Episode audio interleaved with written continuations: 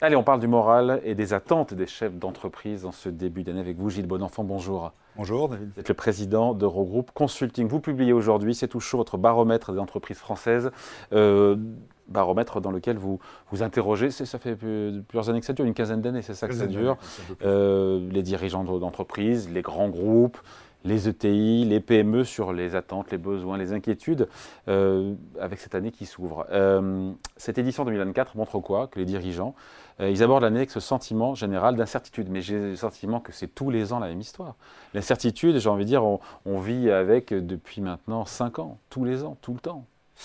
Alors, vous le disiez, ça fait quelques années qu'on fait cette étude et la, philosophie qu'on a depuis le début, c'est d'essayer de capter le moral des dirigeants en début d'année, d'être les premiers, d'ailleurs je vous remercie pour votre invitation, à, communiquer sur cette, ce moral des dirigeants. Sachant que cette année, euh, on, a élargi notre partenariat avec CCI France, on a un, regard à la fois des chefs d'entreprise, grandes entreprises, grosses ETI, et puis également des PME. Alors non, ce n'est pas toujours la même chose. Non, mais euh, on ne vit pas avec la certitude quand on est dirigeant maintenant depuis, euh, bah, la crise Covid. il y a eu la guerre, la, Post-Covid, si je fais un tout petit retour arrière, en 2022, donc même période, on publiait l'indice, et là on sentait dans les retours des dirigeants un enthousiasme on avait, entre guillemets, digéré, digéré la Covid, euh, on avait reconstitué du BFR et, les, dirigeants, début 2022, se lançaient dans une bataille euh, avec une volonté d'investir, une volonté de, recruter, une volonté. Et puis, euh, février 2022, guerre en Ukraine, les incertitudes d'abord géopolitiques, mais également des impacts directs sur les entreprises, en particulier liés au coût de l'énergie. Euh, euh, on fait qu'en 2023, donc je refais un petit peu d'historique, on se retrouve dans un truc où les dirigeants étaient dans l'expectative. Et aujourd'hui, on dit l'incertitude parce qu'ils ont des fondamentaux. D'ailleurs, on reviendra peut-être sur les grands défis de l'année, les grandes priorités. Ils ont des fondamentaux, ils auront fabriqué du, BFR. Mais, BFR, besoin en fonds de roulement. Besoin en fonds de roulement, pardon. Mais, mais on sent que euh, bah, la vraie question, c'est qu'est-ce qui se passe autour? Eux, ils sont prêts, ils sont prêts à rebondir.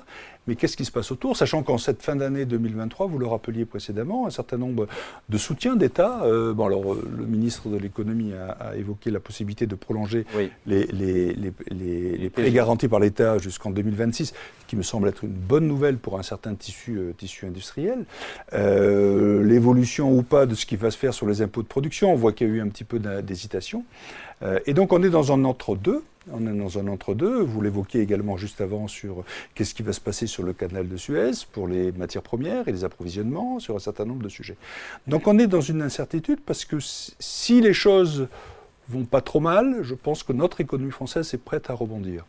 Euh, et nos chefs d'entreprise sont prêts à rebondir. Si les choses s'enchaînent d'une certaine façon, ben on ne sait pas ce, ce, que ça va devenir. Donc, Donc c'est le psychologie alors euh, les, les ben, ils sont, Alors il y a plusieurs sujets. D'abord, euh, ce qu'il faut regarder, c'est finalement quelles sont leurs grandes priorités. Je crois que c'est ça qui est fondamental.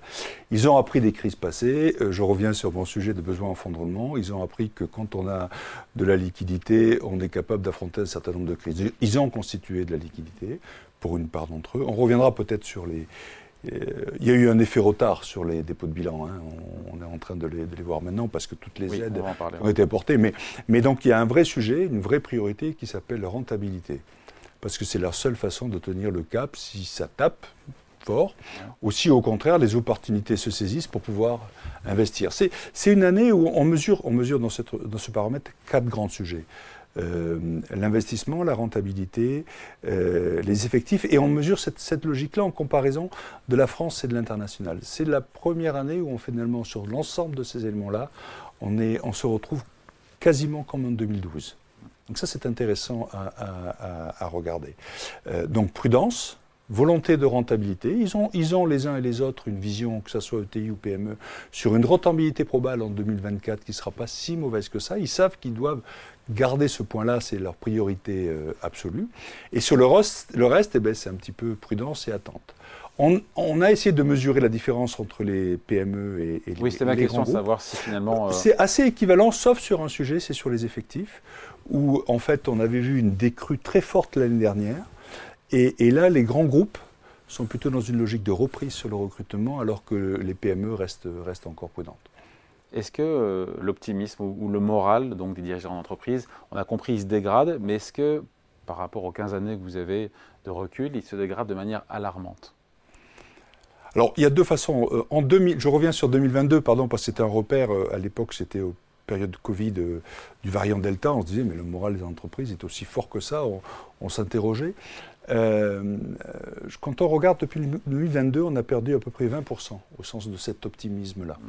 Mais il est, il est encore bon, globalement. Il y a encore, il y a encore des, des ressorts vous faisiez référence, je suis président d'Europe Consulting dans le cabinet de conseil euh, d'origine française, mais j'observe chez nos clients.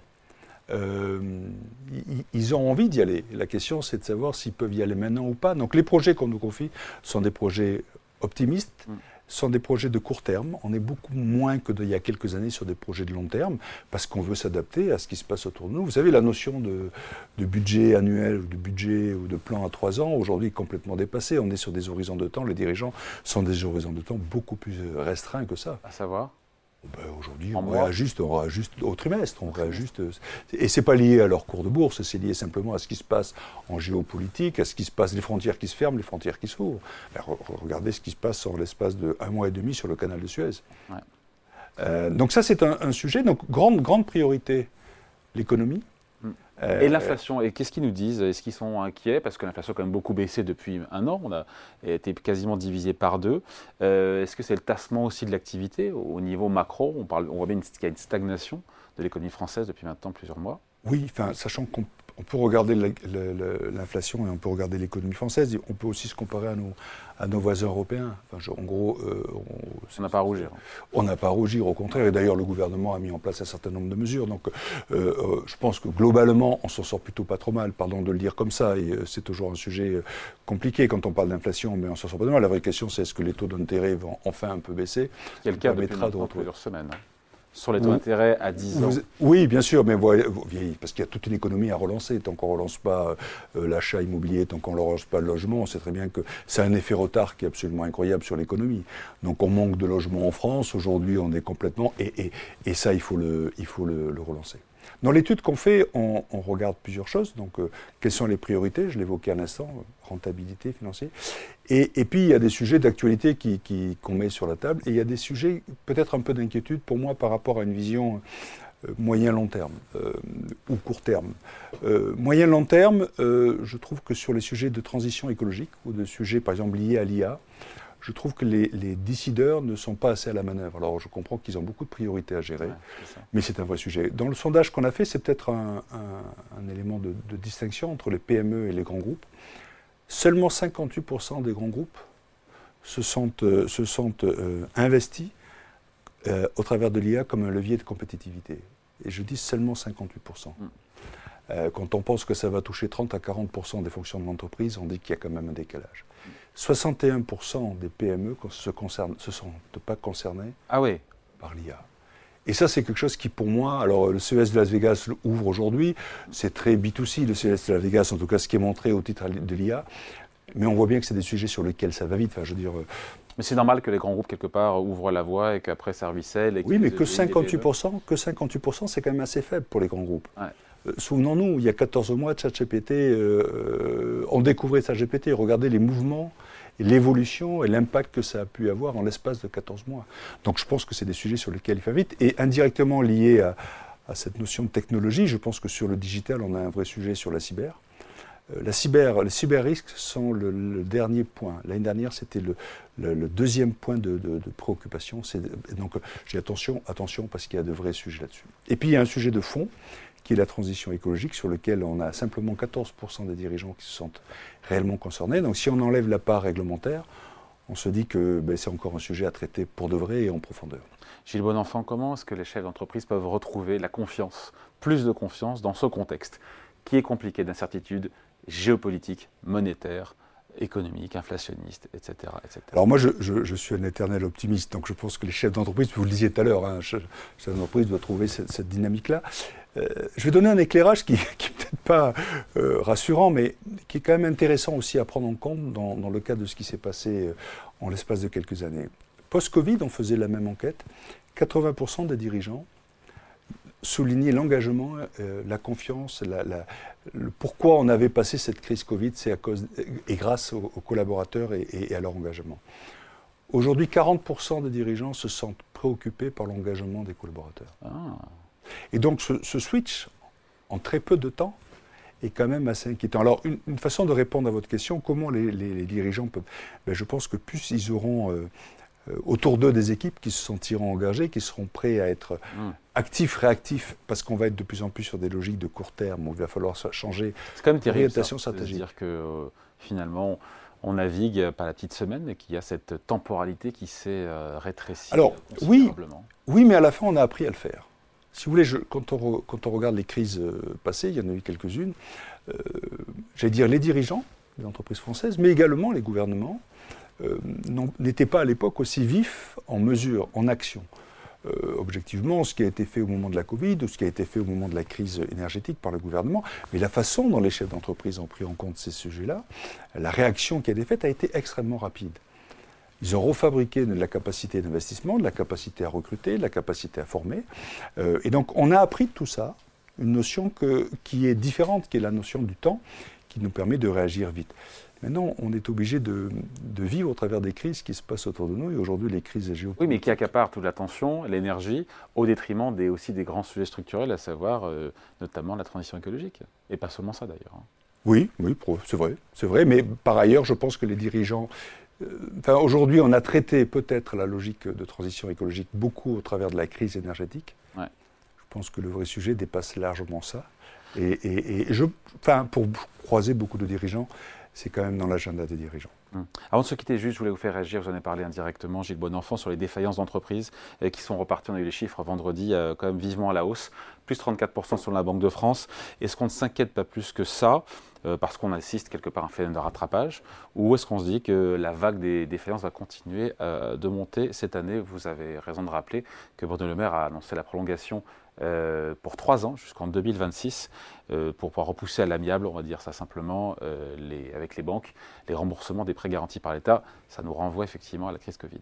Alors moi je, crois qu'il y a un effet rattrapage. il est clair que dans cette période d'aide et de soutien de l'État, l'État a soutenu tenu toute l'économie et, il fallait probablement le faire comme ça.